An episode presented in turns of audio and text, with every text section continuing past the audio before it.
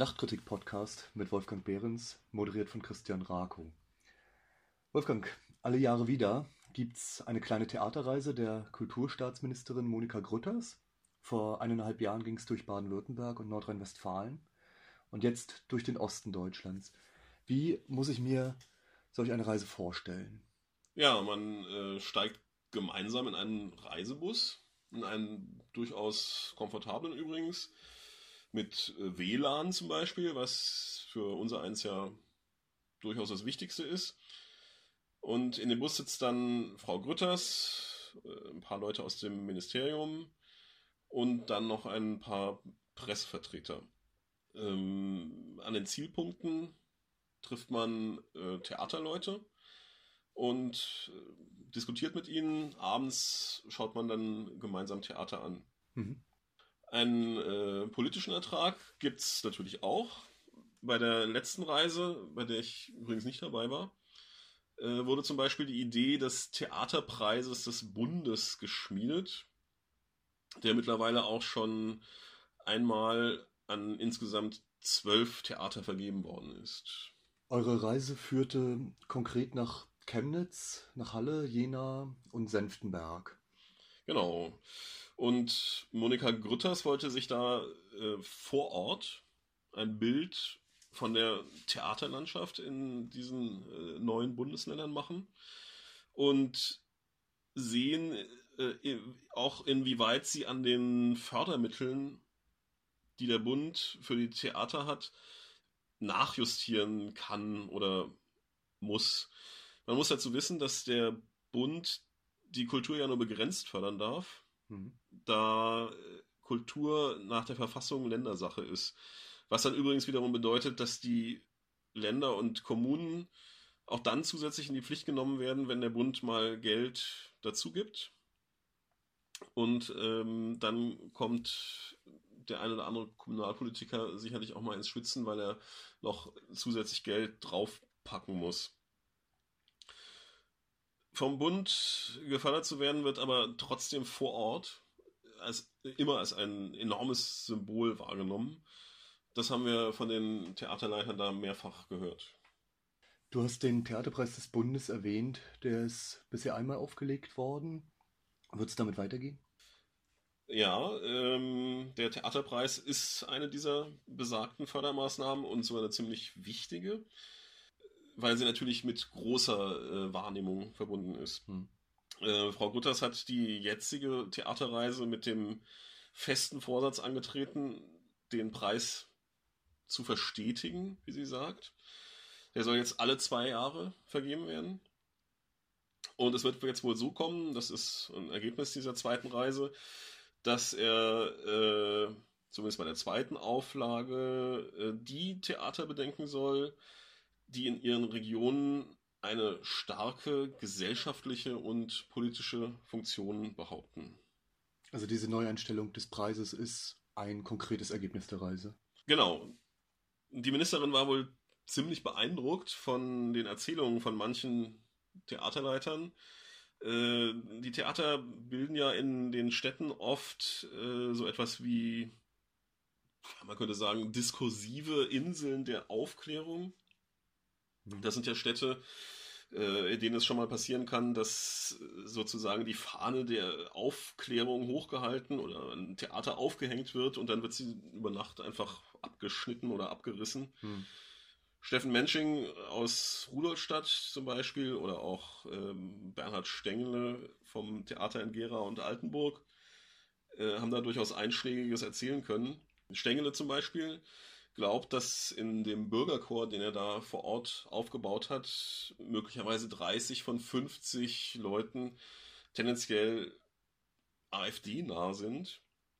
Äh, aber die Leute kommen trotzdem in diesen Bürgerchor, weil sie da ein Angebot vom Theater haben, wo sie auch sowas wie Gemeinschaft finden können. Und auf die Weise kann man äh, mit den Leuten auch reden und ins Gespräch kommen. Und das ist sicherlich besser, als äh, wenn sie in eine Art Bürgerwehr gehen. Und das ist natürlich eine Geschichte, die hat Frau Gutters schon sehr gemocht. Hm. Man hört solche positiven Geschichten von Theaterleuten ja doch recht häufig, äh, dass die Häuser vor Ort eine hohe Relevanz und Akzeptanz haben. Es gehört quasi zum Selbstmarketing, könnte man sagen. Äh, ließen sich denn diese Behauptungen für euch überprüfen?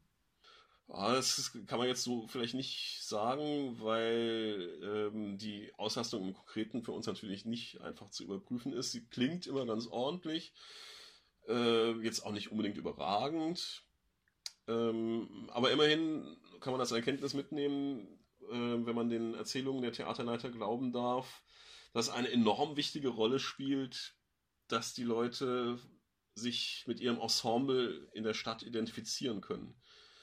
Äh, das heißt also, dass die Schauspieler vor Ort wohnen, ist wichtig, dass sie da zum Bäcker gehen, zum gleichen Bäcker und, und wirklich für das einstehen, was sie da auf der Bühne auch tun.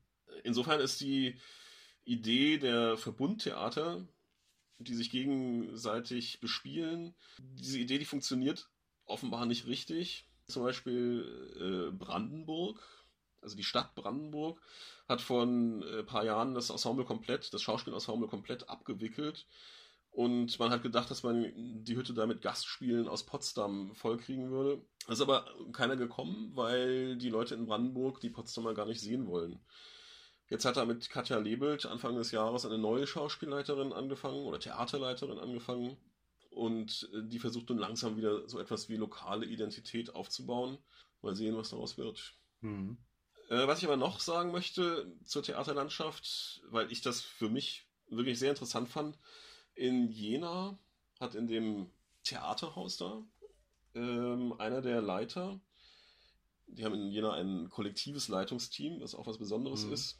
Einer der Leiter, Marcel Klett, hat erzählt, dass sie ihren ästhetisch doch recht äh, avancierten Kurs nur deswegen fahren können, mit auch einem großen Rückhalt in der Stadt, weil ein ähm, eher auf Repräsentation ausgerichtetes, also ein eher traditionelles Publikum sozusagen, in die Nachbarstädte, nach Weimar oder nach Rudolstadt ausweichen kann.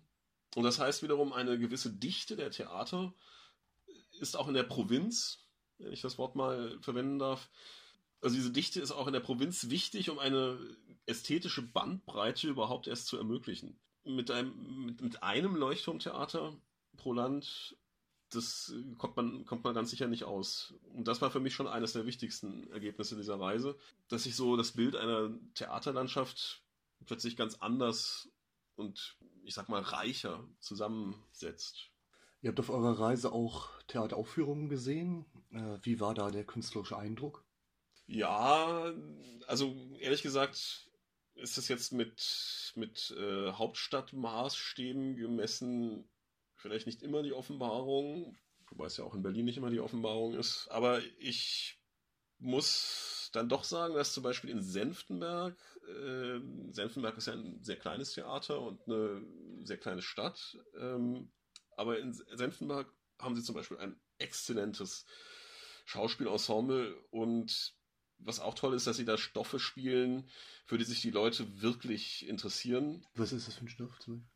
Also sie haben äh, zum Theaterfest am Anfang Bornholmer Straße gespielt, den Film äh, nachgespielt von Christian Schwocho oder auch äh, Birkenbiegen von Oliver Bukowski, was auch auf die Ost-West-Situation äh, noch eingeht.